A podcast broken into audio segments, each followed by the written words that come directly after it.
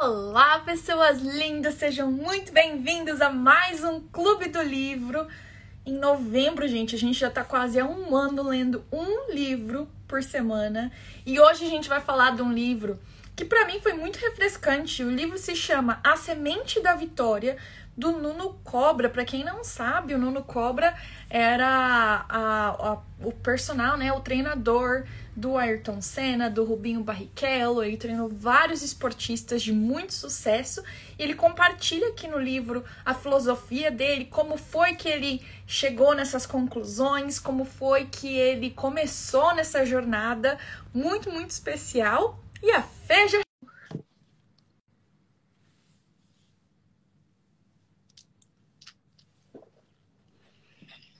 Bom dia, amiga!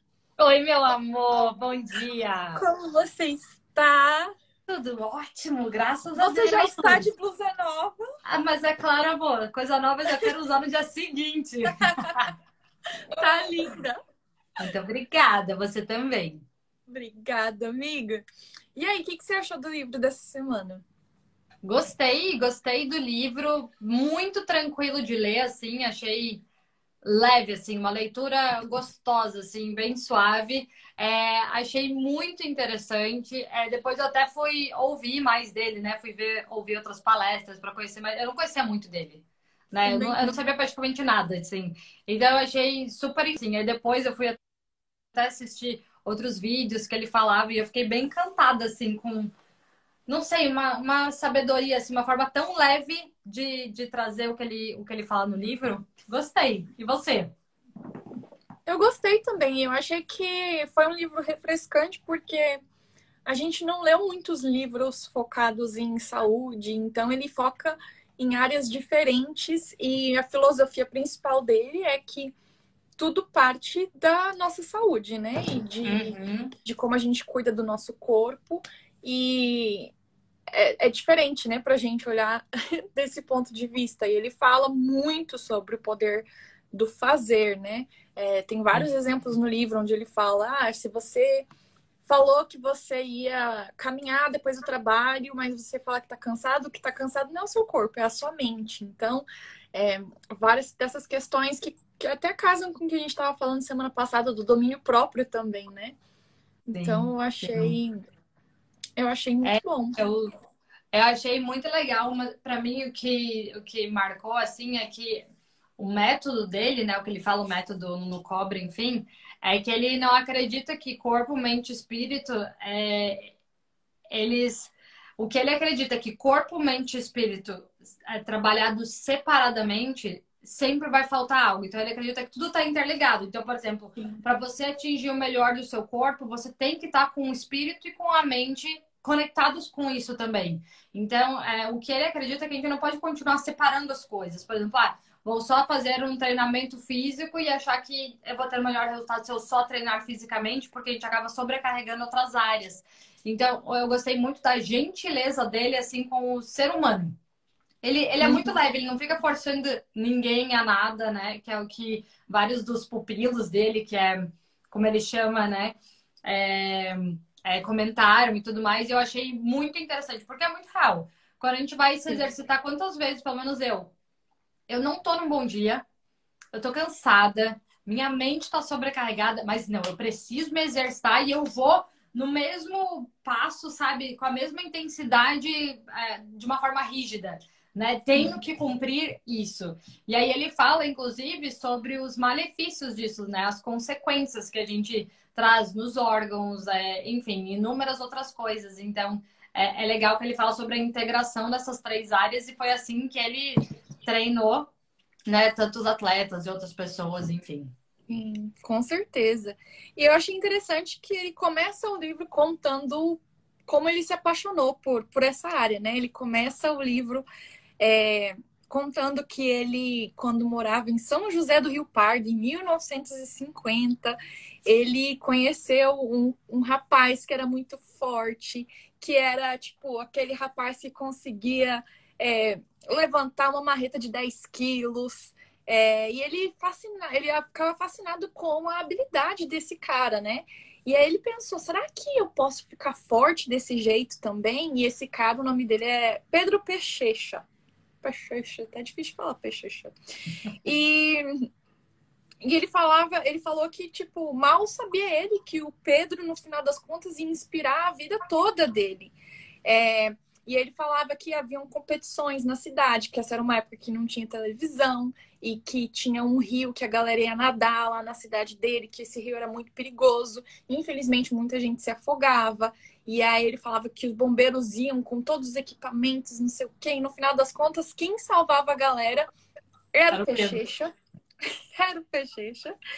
E aí ele, ele, começa a dar vários insights, né? Ele fala é, que o Peixeixa ensinou ele a, o valor da coragem e que a gente tem que, mais uma vez, seguir quando a gente está com medo. É, ele falou que o medo é o que enrijece a alma. E ele fala dessas, dessas oportunidades para a gente desafiar tanto o nosso espírito, que fica acomodado, como o nosso corpo e como a nossa mente, como a, a Fê falou. Porque senão a gente fica, é, como ele fala, né? Acomodado. O nosso corpo e nossa mente quer fazer as coisas que vão dar menos esforço, ter menos esforço. E aí ele falou que quando ele começou a treinar com o Peixeixa, ele foi ficando mais forte espiritualmente, mais forte fisico, fisicamente também, e aí ele não conseguia mais aturar o autoritarismo que cercava ele. Então ele começou, na verdade, a ser um pouco mais rebelde na escola. E isso é muito interessante, porque é, uma das teorias dele é que a nossa mente se desenvolve através do nosso corpo também. Então, se você quer desenvolver a sua mente, você desenvolve o seu corpo. E eu acho que é muito essa questão do autocontrole também. É, e aí ele falou que ele ficou tão forte, gente, que ele chegava a conseguir levantar um Fusca com as mãos. Não sei o. Deve ser só uma parte do Fusca, né? Claro, não, não deve ser Superman style. Deve ser pegar a parte de trás ou da frente e levanta o lado. Sim. É...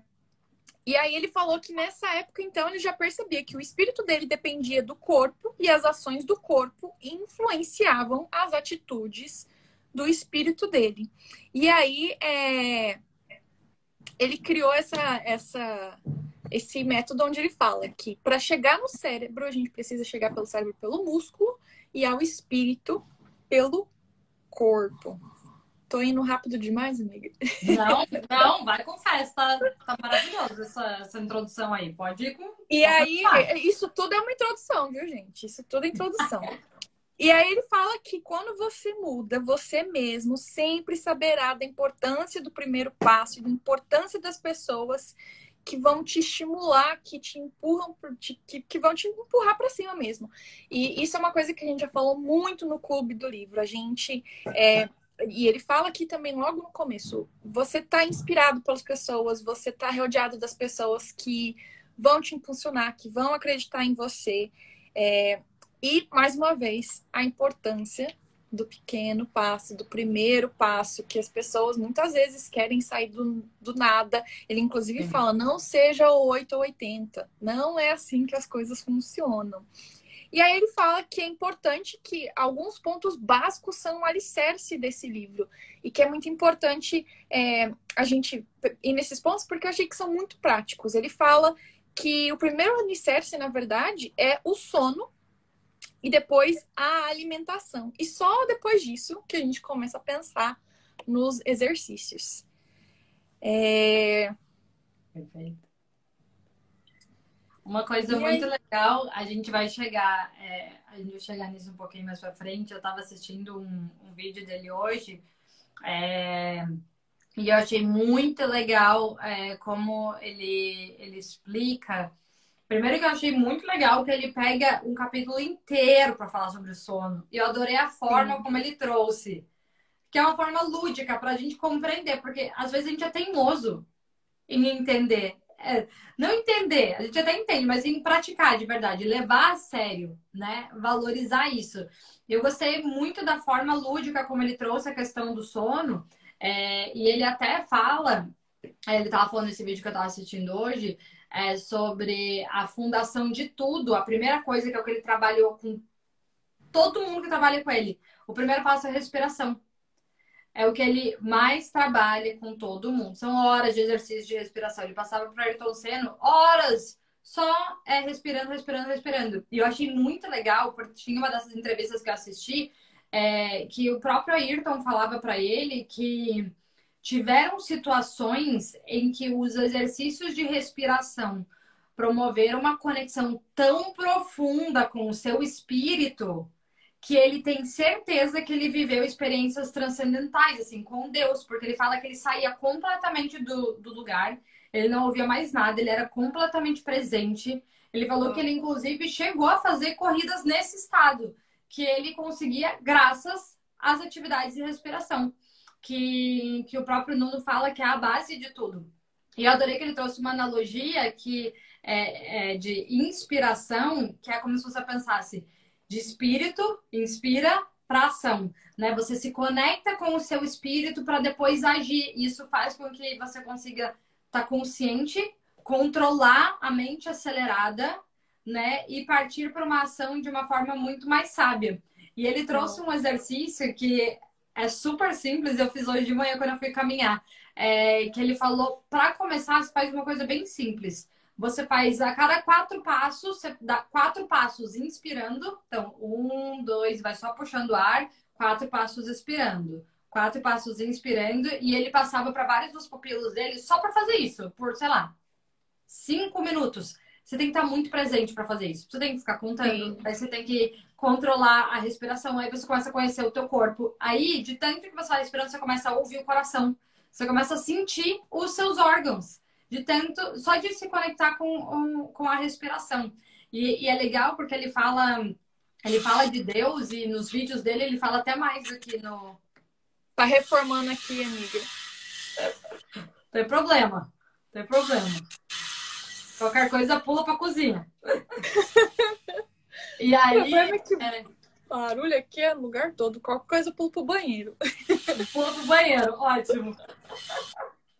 É, mas aí eu achei muito legal. Aí qual era a parte que eu ia falar do. Ai, gente, fugiu. Fugiu, fugiu, fugiu. Ah, daqui a pouco eu lembro. A gente continua, daqui a pouco eu lembro. Mas era alguma coisa da respiração que, é, que ele tava falando é, como traz a gente para para o presente. É o que muda tudo. Todos os, os exercícios que ele passa para todos os pupilos são sempre vinculados à respiração como a base de tudo. E aí vai para a gente voltar a se conectar. Ah, lembrei o que eu estava falando, é de Deus, né? E, e, nos vídeos dele, mais do que no livro, ainda ele, ele fala de Deus o tempo inteiro. Deus te fez como uma criação perfeita. Você é imagem e semelhança. Os órgãos funcionam já perfeitamente sem você precisar ter a consciência. E com a consciência, você tem a capacidade, inclusive, da cura e tudo mais. A gente, pra gente ficar doente, ele fala, você tem que fazer muito esforço para ficar doente. Você tem que ter feito um trabalho incrível para ficar doente, por tudo estar tá conectado e tudo mais.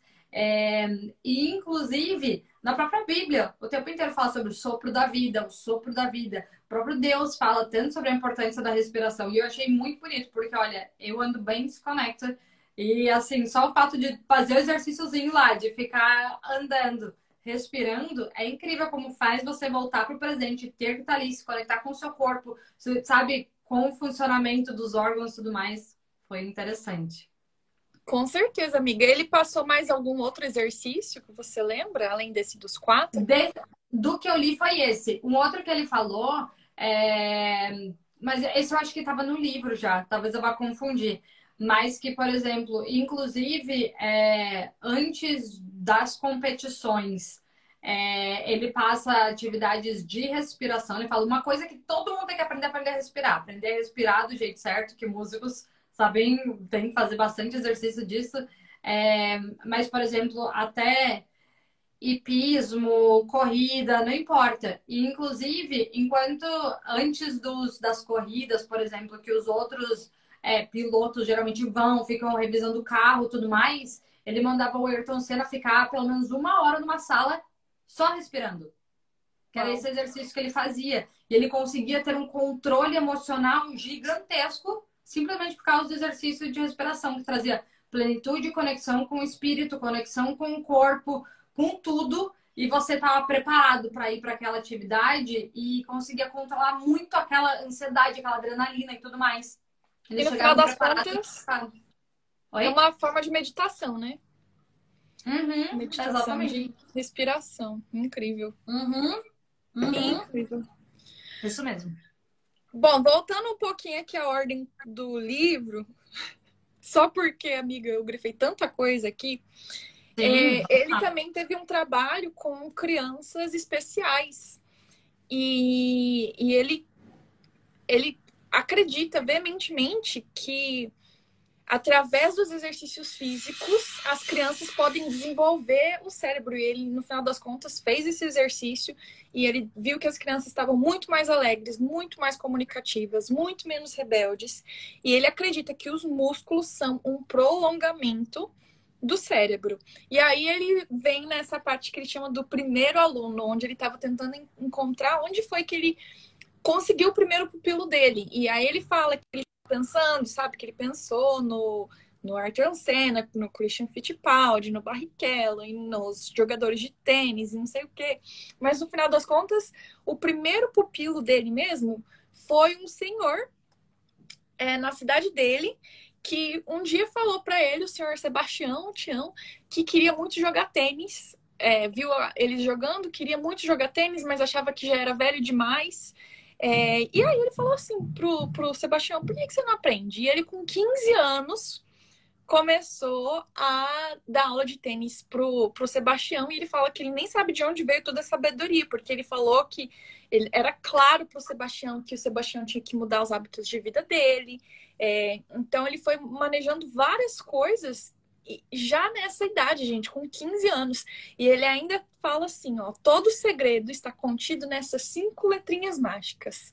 Fazer. E a gente precisa realmente é, colocar em ação. É uma coisa que a gente fala sempre aqui também. A gente tem tanto conhecimento, mas no final das contas não vale de nada porque a gente não aplica, a gente não uhum. faz. Todo mundo que sabe que é importante fazer exercício físico. Todo mundo sabe que açúcar, comer açúcar demasiadamente não é uma coisa boa, mas no final das contas, a gente continua fazendo o oposto uhum. do que a gente uhum. deveria fazer. Sim.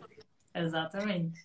E aí, é, ele conta que foi aí que ele tomou gosto por isso, porque ele viu essa transformação do, do Tião, que no final das contas chegou a participar de um torneio com eles, é, da cidade, no interior. Mais uma vez ele fala, né, gente? Naquela época, galera se divertindo na pracinha, caminhar. Eu até lembro da, minha, da época que minha avó falava dessas coisas. É Mas. Bons tempos. Bons tempos. Hoje em dia. E aí ele fala o quê? mais isso, né? Aqui até fazem, mas a gente sempre vê na pracinha e tal. É, mas as pessoas mais velhas, eu acho, não?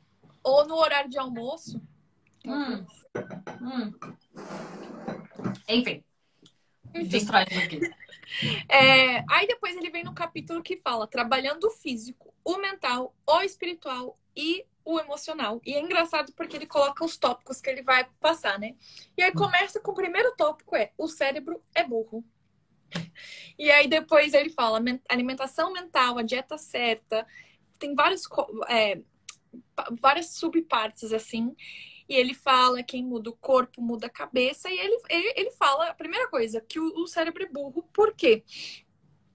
Ele chegou à conclusão de que a gente pode manobrar o nosso cérebro como a gente quiser.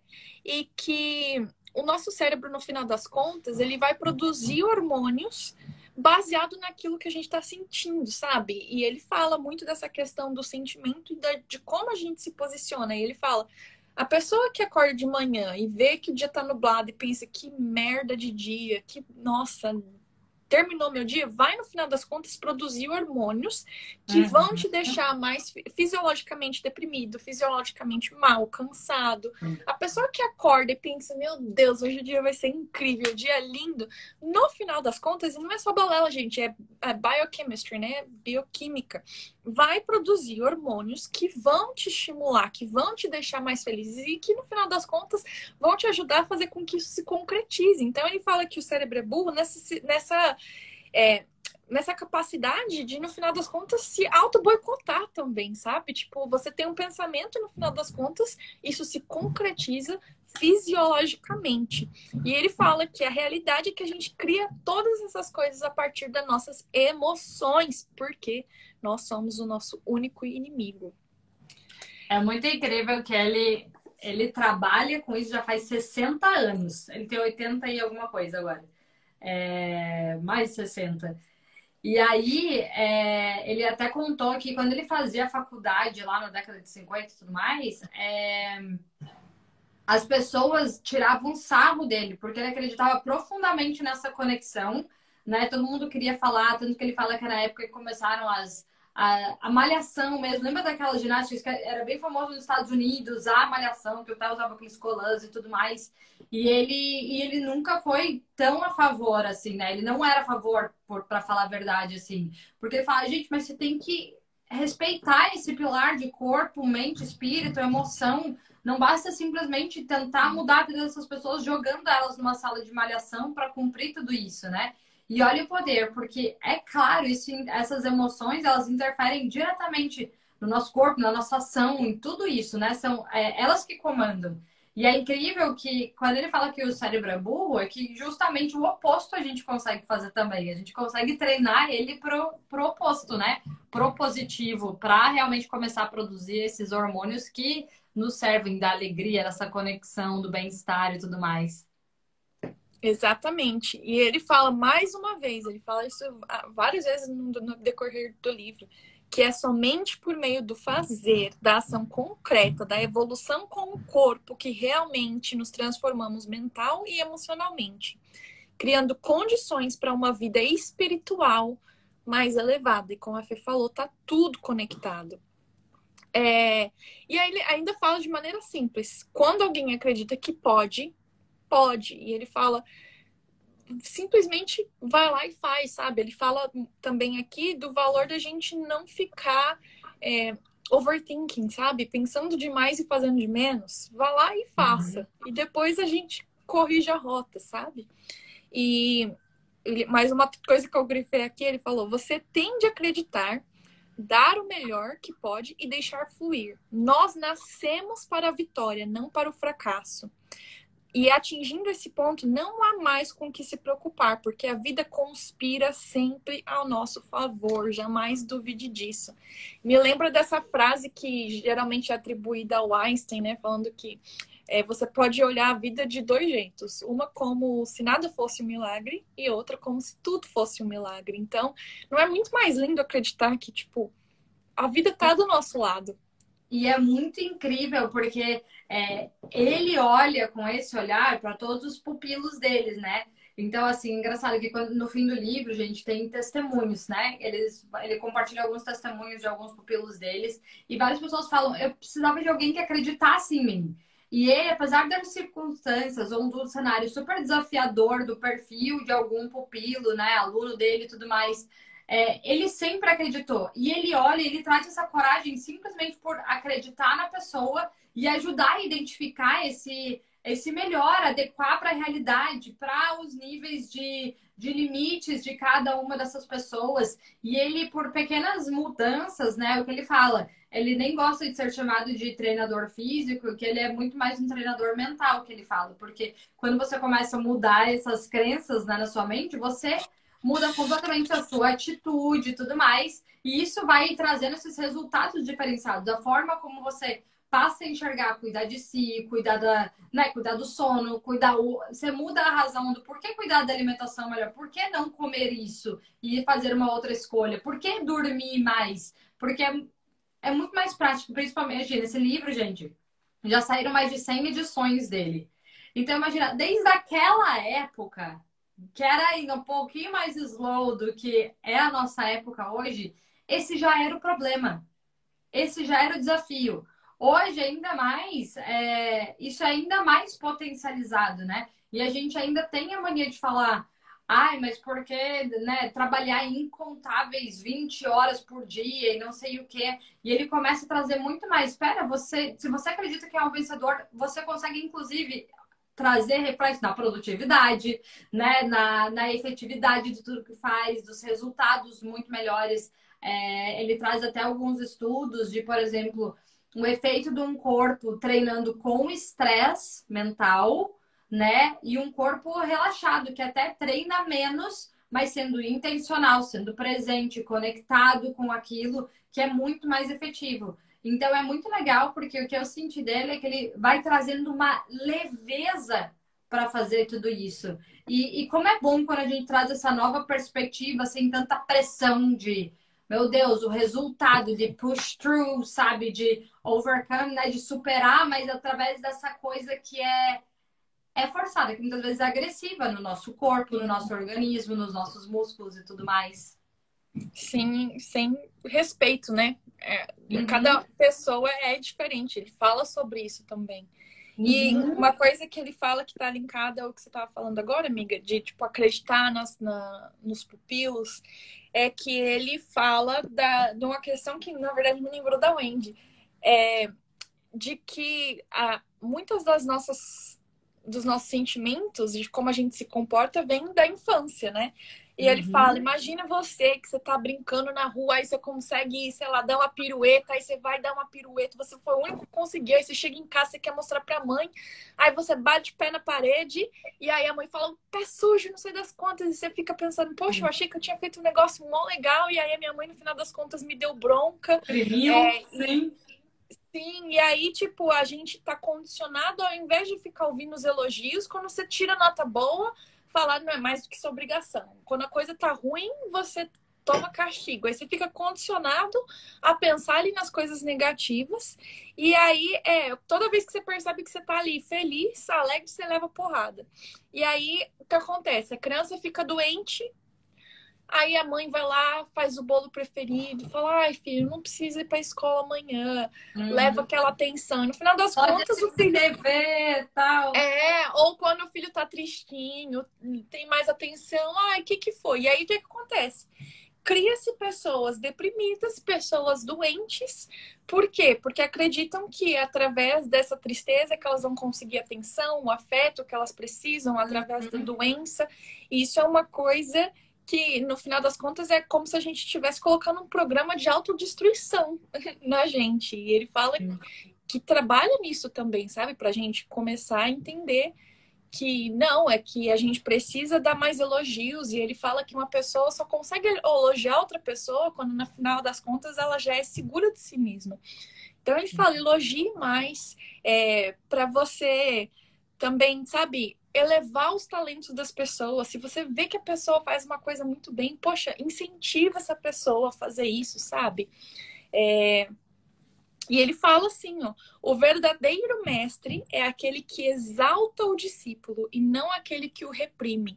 Então, cuidado, e a gente já sabe daquela famosa frase, né, que a gente elogia em público e a gente disciplina no particular.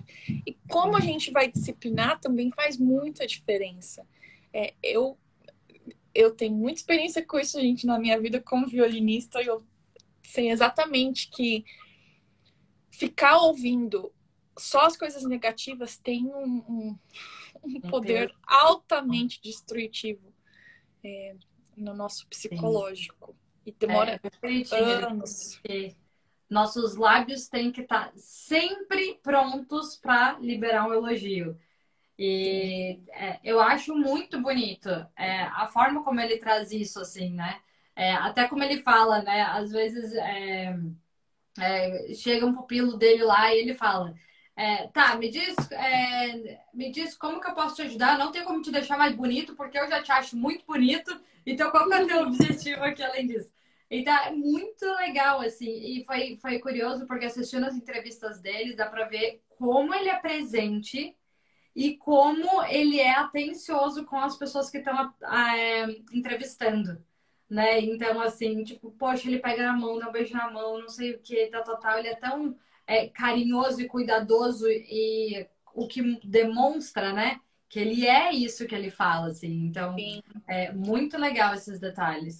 Amiga, e você tem esse mesmo talento, viu? Olha, uma pessoa que sabe fazer todo mundo que tá ao redor se sentir especial é a Fernanda, sabe? Tipo, é, eu de longe não tenho é, esse nível de talento que ela tem. E a Fê é uma pessoa que gosta de pessoas, gosta de estar rodeada de pessoas e ela tá sempre colocando todo mundo para cima, sabe? Ela consegue enxergar o que que aquela pessoa tem de super especial e sabe e exaltar aquilo que exatamente que nem o Nuno falou. Então, amiga, você talvez você naturalmente já foi pupila discípula de Nuno Muito, não, fiquei até pensando em mandar e-mail para ele para ver se ele não faz é, é, online ou tal. Eu vou para o Brasil, vou lá tentar eu porque eu achei muito legal. Eu gostei muito dessa dessa leveza. A gente sempre tem que aprender, né? Eu, eu lendo aqui, falei, meu Deus, eu tenho muito que aprender, Senhor amado, né? Como a gente sempre tem que aprender. Amiga, é, manda esse e-mail porque especial. vocês têm tudo a ver, tudo a ver. E outra Sabe coisa que, que ele... ele mandou mensagem, o filho dele mandou mensagem, porque tem uma aluna do Super Self que conhece o Nuno e o Renato, que é o filho dele, um dos filhos dele. E aí ela mandou que a gente ia. que a gente tava falando do livro e tal. Daí o Renato mandou, ah, que legal, não sei o quê. o Nuno é meu pai. Aí eu mandei, ah, que legal, Renato, não sei o quê, parabéns e tal. É, ótimo, já vou mandar essa. Oi, Renato, tudo bem? E aí, ó. Ai, quer tecer? Oi? Quer, quer tecer? Amiga, próxima parte eu achei incrível. Inclusive, coloquei num papelzinho aqui, ó que tá escrito: vai encher seu saco. Ah! Porque, gente, ele fala que ele criou a teoria dos sacos. É, por quê? Ele fala que mesmo as pessoas que já estão em patamares de muito sucesso, no final das contas, elas dão extrema importância para os fracassos e para os erros. E ele acha que a gente precisa entender nossa, nossa vida de uma maneira simplificada, como se a gente tivesse dois sacos. O primeiro saco é o saco das nossas alegrias, onde a gente coloca as nossas conquistas, os nossos acertos, tudo que a gente pode dizer que são as nossas positividades. E o outro saco é o nosso saco das nossas falhas, dos nossos erros, dos nossos fracassos, das negatividades.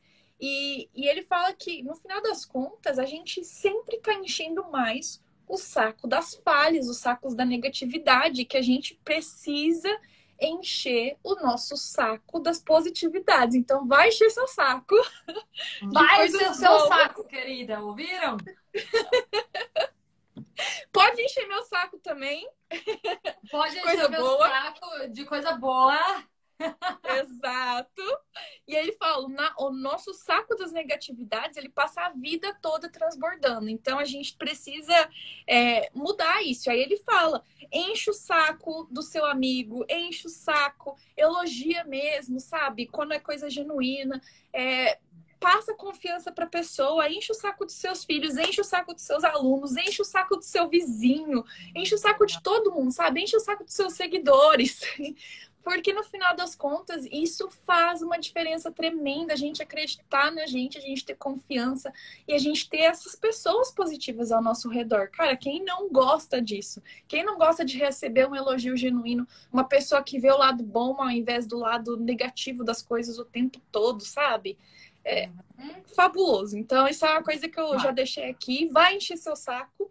E, e aí, imediatamente depois disso, é, ele fala que a gente precisa conseguir mudar, mudar o nosso status quo.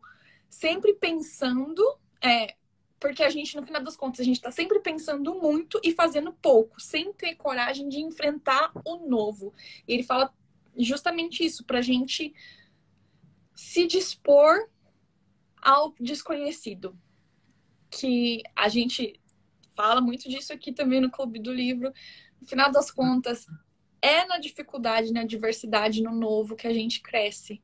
Então, se disponha a conhecer este lado. E aí ele também fala aqui é, da oxigena, oxigenação do cérebro, da respiração, tudo isso. Gente, esse é o primeiro capítulo. É, não, exatamente. E, e ele fala né, da perfeição, né? É, a matemática do nosso corpo é perfeita. Os batimentos cardíacos, a forma da respiração, como que as nossas células se regeneram, tudo é uma matemática perfeita. E é muito interessante porque ele fala assim: todo mundo todo mundo nasce com uma saúde perfeita. A não ser que você tenha tido uma doença congênita ou você nasceu com, por exemplo, algum problema, sem audição, sem visão, sem uma perna, sem um braço e tudo mais. O restante são doenças emocionais que a gente vai causando por conta dessa sobrecarga, traumas, as questões emocionais mesmo.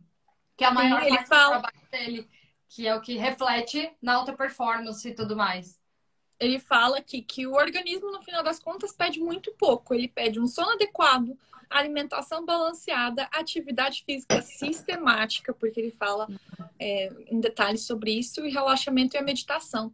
E ele uhum. fala que, no final das contas, a maioria das pessoas, elas não estão doentes, mas elas também não têm saúde. Ele não faz uma distinção. É, ele fala que até um médico foi para o hospital, não estava se sentindo bem e não achavam o que era e fizeram uma segunda bateria de exames, não encontravam o que era. E esse médico foi procurar o Nuno e aí o Nuno falou assim: Olha, você não está doente. E o médico, tipo, como assim? Ele falou assim, sim, não tá doente, mas você também não tá saudável, sabe? Você tá naquela, naquela lasquinha que falta para você ficar doente, para o seu corpo manifestar alguma coisa fisicamente. É, e ele fala que, no final das contas, saúde é a alegria de viver. Quantas pessoas hoje em dia não estão doentes, mas não têm energia, as pessoas não querem acordar, sabe? Ai, fica o tempo todo na cama, não tem equilíbrio. E no final das contas, isso pode talvez não ser doença, mas também é falta de saúde. E as pessoas acham que no final das contas só ser fitness vai transformar tudo, mas a gente uhum. já viu que não, que a gente precisa no final das contas a gente precisa elevar todos os patamares para para a gente conseguir ter uhum. esse nível de saúde. E Perfeito. aí ele fala que esse médico, no final das contas, ele foi lá e, e meio que seguiu a risca é, o que o Nuno falou, né? Ele falou que ele ficou muito orgulhoso porque não apenas ele entendeu tudo, mas ele fez tudo, mais uma vez. Fazer. É, é, é incrível. Esse, é, esse capítulo mexeu muito comigo, né? Porque eu acho que aí é onde está a maior parte dos nossos problemas hoje. Porque muitas vezes a gente realmente não tem uma doença diagnosticada, mas eu sei que eu não tô saudável. Eu sei que tem alguma coisa errada. Eu não tenho energia, eu não tenho vontade de fazer nada, eu já acordo cansado. Não né? tem vontade de ver pessoas, não tem vontade, sabe? Tipo, essas coisas não é, são naturais. Não tem alegria de viver, não consegue apreciar, tá sempre vivendo no futuro ou no passado, enfim. Então, a verdade é que é, nós não somos saudáveis né? Nós, nós não estamos, nós não temos uma doença, mas nós não somos saudáveis. E, e, é tão importante porque os pilares eles são tão simples, gente. E até assim, cara, a gente não consegue aplicar isso. E aí a gente sai buscando coisas muito mais complexas, quer fazer um monte de, sei lá, eletrocardiograma, não sei o que, um monte de coisa super complexa, enquanto que a, a continha matemática da saúde ela é simples, né? Que é a meditação ali, a respiração. Ele fala que a sua agenda ela sempre tem que começar com tempo para você. Ele ainda Ele... fala, a sua agenda, como está a sua agenda? Se eu abrir sua agenda hoje, ela tem tempo para você, o tempo para você diariamente está na sua agenda. É, e basicamente é isso, esse tempo do silêncio, da meditação, da respiração. É... Ele inclusive fala. Desculpa, me pode falar. Não, pode falar. Ele fala assim, ó, a, a, mudança começa por pequenos gestos. O que a Fê falou, não precisa, sabe, querer transformar o mundo. Ele fala, faz uma curta caminhada e ao, aos poucos você vai aumentando. Ele fala, cara, faz essa caminhada por 90 dias, mas persiste. Uhum. O problema também, mais uma vez, ele fala do imediatismo. Muita gente não quer fazer, não quer persistir porque acha que tem que ser imediato. imediato. Ah, Poxa, será que se eu fizer... por exemplo. É, será que se eu fizer só uma caminhada, no final das contas, eu tô tendo algum benefício pro meu corpo? E se você não vê ali, não tá acontecendo. Mas faz a diferença. E ele fala que é, a gente no final se maltrata quando a gente quer mudar de, de vida, porque aí a gente começa numa rotina louca de malhação, e ele fala que malhação é o que a Fê falou no começo, não, não é uma coisa boa para o nosso corpo, a gente tem que se respeitar. E ele fala que o exercício não faz nada mais do que levar o sangue para a região que está sendo trabalhada também. Então a gente tem que ter essa consciência. No final das contas, talvez a gente não tenha tempo, mas ele fala sobre uma coisa que inclusive está na minha pesquisa de doutorado sobre a importância de você estar tá fazendo um exercício físico e você está pensando que está fazendo aquele exercício físico. Ele fala que a eficácia, e isso eu comprovo, gente, por pesquisa, a eficácia de você fazer exercício físico assistindo TV ou pensando, sei lá, assistindo Netflix ou ouvindo um podcast é muito menor do que a eficácia de você estar tá fazendo exercício e pensando no exercício. Você está ali imaginando, você está correndo, você está pensando nos seus músculos, você está fazendo um levantamento de peso, você está imaginando os seus bíceps, sabe? Trabalhando também. Então, essa unificação da mente e do corpo é muito poderosa. Inclusive, você pode aumentar a sua massa muscular só com o pensamento. Se você se imagina fazendo aqueles exercícios, você consegue tra ter transformações físicas só através do cérebro. Essa parte eu gosto é bastante. Muito porque... incrível. É. é muito incrível. É super nerd. E uma coisa muito legal que ele fala é que é, atividade física é diferente de movimento, mas a gente precisa antes ter a capacidade de se movimentar. Não é só fazer atividade física no sentido de vou tirar meia hora, vou para academia e tal. É o movimento, a nossa capacidade, se a gente parar para pensar, antigamente a gente andava até a padaria, que era três quadras daqui, hoje a gente dirige, né? Então, assim, é movimento, movimento, ele tem que começar a se tornar é, uma prioridade no nosso dia. Qualquer escolha que a gente faça que exija, tudo que faça gente ter que movimentar mais o corpo, é o que a gente tem que optar mas a gente está indo para cada vez mais uma geração mais preguiçosa, porque a gente tem acesso a tudo de uma forma eletrônica, tudo de uma forma mais simples, tudo de uma forma mais conveniente. Só que isso está fazendo com que a gente adoeça, né? Então a gente precisa, antes de tudo, de movimento. E ele fala que a própria aquela caminhada bem leve, devagar, só movimentando o corpo é importantíssima. Que ele, inclusive, recomenda que muitos dos, dos alunos dele, enfim, façam esse tipo de caminhada que é só o movimento, essa movimentação corporal. E depois você começa a progredir para outros tipos de exercícios. E uma coisa que me pegou bastante, é, ele fala tanto sobre a importância da caminhada, ele fala muito sobre a caminhada. E como a Ana falou, ele, ele fala sobre a importância do, do permanecer, da consistência. Então, por exemplo, ah, você vai começar 20 minutos de caminhada por dia.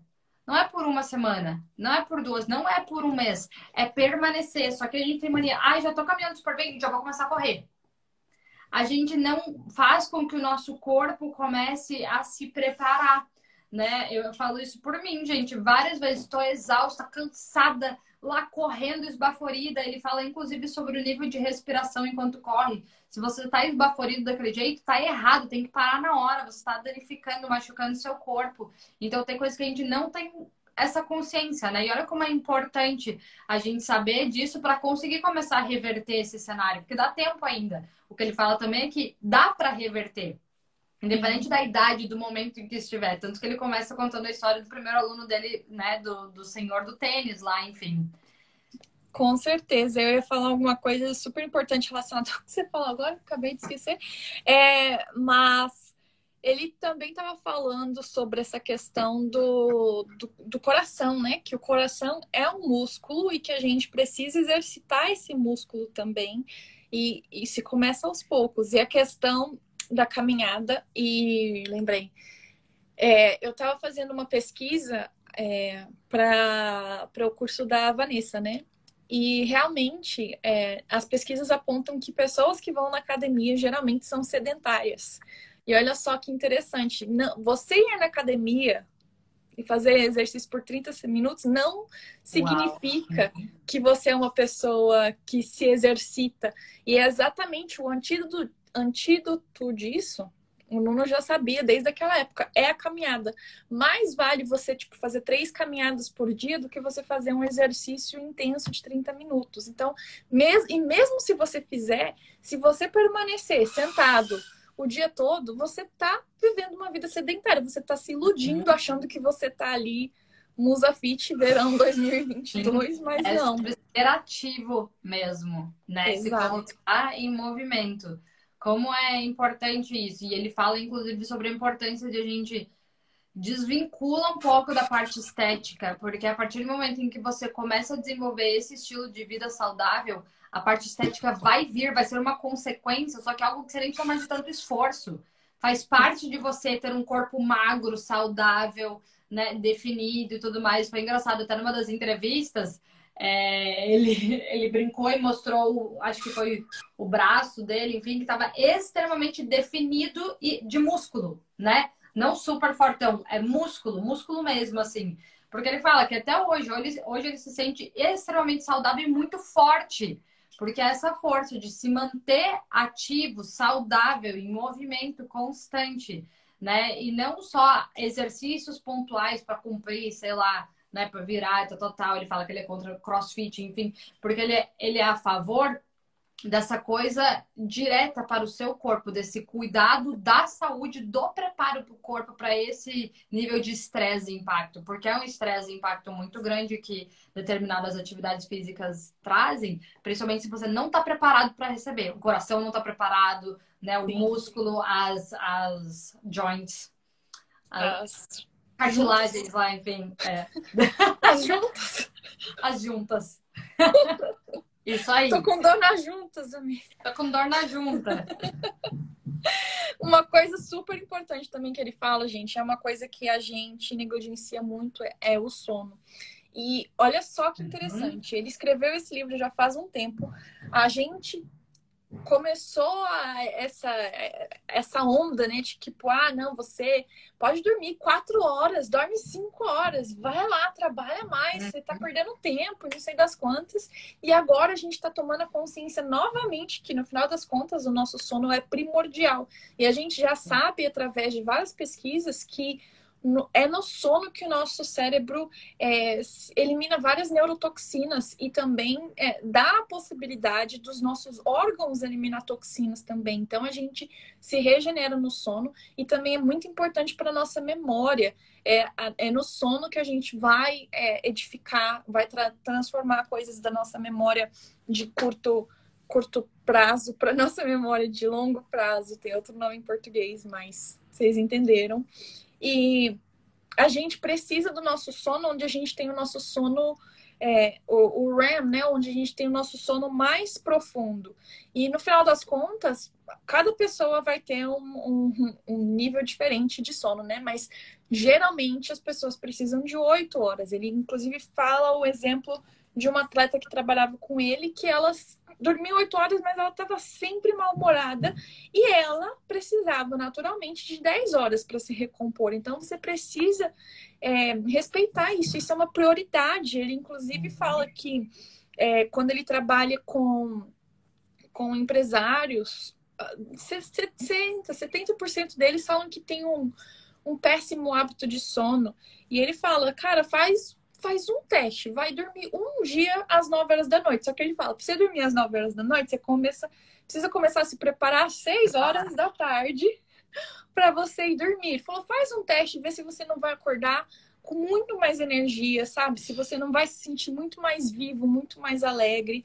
E ele fala que, tipo, é mais uma vez, ele é muito cuidadoso e muito respeitoso nesse sentido. Ele fala tudo é, é uma questão de equilíbrio. Ele falou assim: não tem problema você ir dormir às três da manhã num sábado, contanto que se o seu hábito seja você ir dormir a, a hora que ele recomenda, tipo, entre as 10, 10 e meia. Se você está fazendo uma exceção, tudo bem, é uma exceção, contanto que você siga a regra, sabe? Então, é mesma coisa com alimentação, com exercício. Ele fala, cara, não se pune, não se cobre. E ele fala para a gente não cair nessa armadilha que eu sempre falo para os meus alunos também. É, quando a gente às vezes perde alguma coisa, é, tipo, perde um dia de fazer alguma coisa que a gente tinha se comprometido a fazer, a gente fala assim: ah, não, eu vou recomeçar na segunda.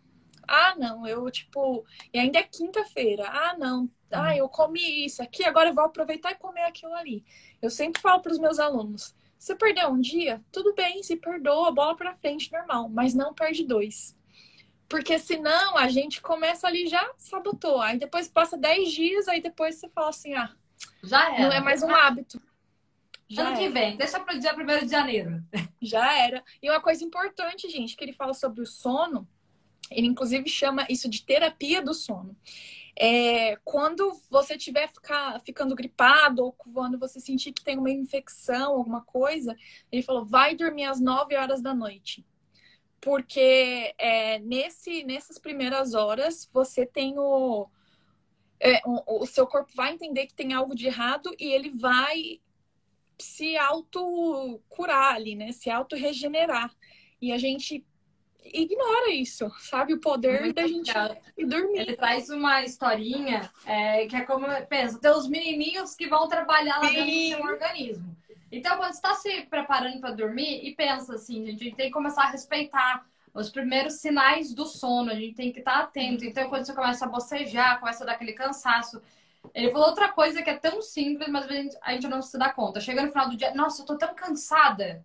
E aí ele fala, é normal. Você viveu o dia inteiro, fez um monte de... É normal chegar no fim do dia e estar tá cansada. Tem gente que acha que é uma coisa, meu Deus, tá faltando energia porque eu tô cansada agora. Né? Totalmente natural. E a gente tem que estar atento a esses sinais do sono. E quando eles começam, é quando a gente começa a se preparar. Ah, você já começou a bocejar e não sei o quê. Diminui as luzes da casa. Ele fala da importância de não deixar todas as luzes super acesas, aquela luz branca dentro de casa. Acende vela ou liga só as lumináriazinhas. É, Outra coisa, preparar a alimentação para você não comer muito perto da hora de dormir. Então, tem que dar pelo menos um intervalo de pelo menos duas horas antes de dormir. Ele recomenda até um pouco mais, evitar comer coisas muito pesadas e tudo mais né? É, e aí, evitar tomar muitos líquidos antes também, porque daí o que acontece? Ele fala assim: imagina, você tá indo dormir, quando você tá indo dormir, os, os menininhos trabalham lá dentro do seu corpo para regenerar suas células, estão lá se preparando. Então, pensa, estão com balde, com vassoura, com rodo, com esfregão, tudo para limpar suas células, eliminar tudo, para trabalhar. Aí, todas as vezes, quando você acorda durante a noite, pensa, eles tiveram que largar tudo do jeito que tava, largar o balde, a vassoura, tudo do jeito que tava, e eles tiveram que sair porque você acordou. E dificilmente eles voltam a trabalhar depois disso. Então a gente tem que evitar esse interrompimento do sono. Né, que você levanta para fazer xixi, aí levanta para conferir o celular, deixar a notificação de celular que fica te acordando. Tudo isso interrompe essa regeneração que a gente precisa, né, das nossas células e de tudo mais. Então, o nosso sono é extremamente reparador, regenerador, mas a gente precisa de sono de qualidade. Também não basta só estar tá na cama essa quantidade de horas, mas deixar a notificação do celular ali acesa, ficar levantando, né? Não ter esse sono de qualidade. E é, quando eu comecei a ler, na... eu, eu apliquei isso no final de semana, gente, todo. Porque eu ando tendo muita dificuldade em voltar aos meus hábitos de dormir mais. Como eu tinha voltado com hábitos de dormir cedo, tal, e, e eu não estava mais conseguindo. Na pandemia, baguncei tudo. E aí, na sexta, eu lembro, na sexta, eu tava na cama 8 horas da noite já. Eu fiquei das 8 até umas 9 e meia, quase 10 horas, sem conseguir pegar no sono. Mesmo ali, tudo no silêncio, não tava com celular, não tava com nada, tava com livro, não conseguia dormir. E ele fala: continua, continua, vai, se permite um pouco antes, e fica lá, nem que você fique rolando, porque o seu corpo ele vai ter que começar a entender que esse é o seu novo hábito. A gente precisa voltar a se treinar a dormir, dormir naturalmente. Ele vai ver.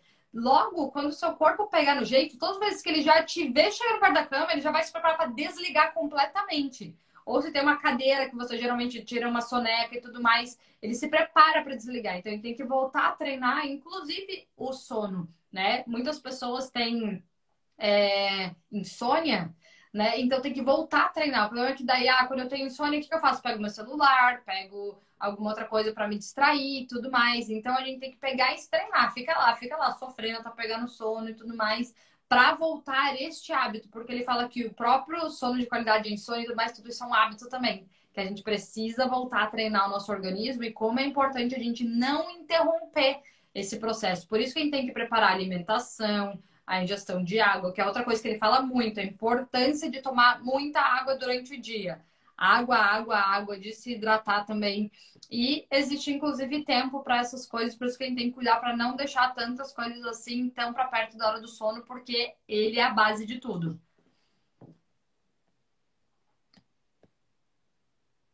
O que mais temos aqui? Antes de acabar, temos três minutos.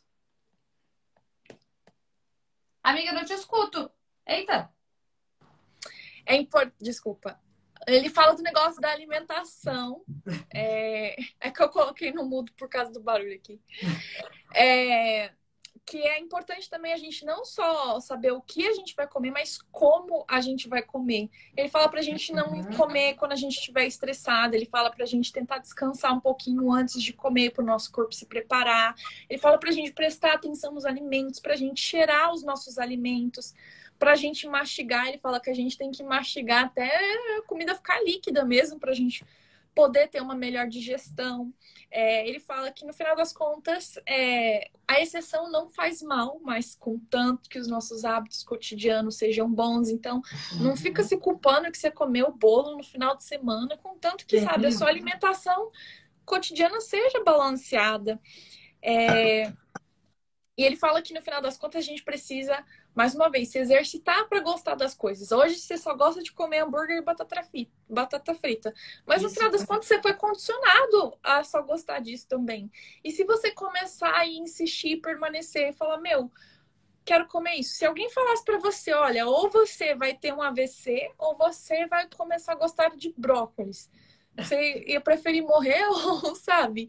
Tem gente que, que é maluca, né? Mas, é, sabe, insiste nas coisas que que fazem bem para você e a gente começa a gostar, gente. Eu, eu lembro que quando eu morava, quando eu saí do Brasil, eu não comia cebola, não comia pimentão, não comia nada. Gente, hoje, se você deixar, eu como um. um- um- eu, na verdade, eu como pimentão cru como snack, porque eu acho maravilhoso, sabe? A gente se acostuma com coisas boas também. É, ele também fala que muito líquido dificulta o nosso processo digestivo, então cuidado para você não beber muito é, quando você estiver comendo.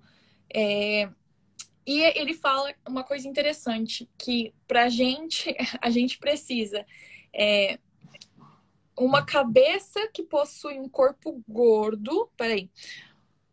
Porém, é necessário emagrecer também com a cabeça. O primeiro passo é assumir que não é a cabeça que possui um corpo gordo, mas o corpo que possui uma cabeça gorda. Então, ele fala que a gente precisa ter uma cabeça magra. Não adianta nada você, tipo assim, você tá se alimentando bem, mas você tá pensando, ai, queria tanto estar fazendo isso, queria tanto estar comendo samba, queria. Tem uma cabeça magra, sabe? Esse sou eu, esses são os meus hábitos alimentares. E é, e é isso. Gente, tem tanta coisa mais nesse livro. Tem. Tem muita coisa, tem vários detalhes. É assim, ele é muito simples de ler, porque ele traz tudo isso numa linguagem tão. Você não se sente culpado, você não se sente mal. Ele fala tudo isso com um carinho, um cuidado, uma leveza, assim. é, e vai trazendo pequenas coisas práticas que a gente já pode começar a aplicar. É, então fica aí a sugestão de leitura para vocês, vale super a pena. É, e já temos um livro para a próxima semana. Já temos o livro da próxima semana, e o livro da próxima semana é um livro escrito pelo Chris Voss, que era é, um negociador, talvez o maior negociador do FBI. E o nome do livro é Never, Split the Difference. Que é tipo. Como que a gente traduz isso? Nunca divida a diferença? Nunca compartilha a diferença? É assim, Talvez. sabe quando sobra um troco? Aí ao invés de dividir, não divide. É aquela questão também, tipo, é, eu tô fazendo uma negociação com a Fê. Aí ela fala assim: ai, é, eu posso dar 60. Aí você fala assim: não, o negócio é 50. Ela fala assim: não, vamos, vamos chegar num acordo no meio. E você fala: não, I'm not gonna split the difference. É tipo, é 50 50, não é 60, sabe? É. Tipo, é É isso. isso, gente. É isso aí. Perfeito, Então temos amiga. da semana que vem. Muito, Vamos que muito vamos. obrigada. Obrigada, Amei. gente. Obrigada, Gente, leiam amiga. esse livro, vale a pena. Show de bola. Boa semana para todos vocês. Até semana que vem, amiga. Mais um Até livro semana que conta. vem. Uh! Te amo, amiga. Beijos. Beijo. Tchauzinho.